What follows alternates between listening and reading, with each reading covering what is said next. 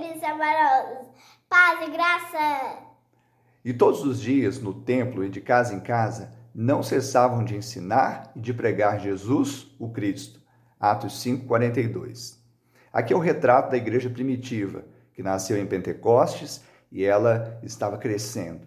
Mesmo diante da morte de Estevão, mesmo depois da primeira perseguição, ela crescia em número e crescia na quantidade de discípulos. Por quê? Porque ela não ficava só no templo, ela era relevante na sociedade, estava nas casas, estava chegando às pessoas que haviam necessidade. Que eu e você possamos tomar posse dessa realidade hoje, no século 21, levarmos o Evangelho a todos indistintamente. Que Ele te abençoe te dê um final de semana de bênção e vitória em nome de Jesus. Tchau, tchau.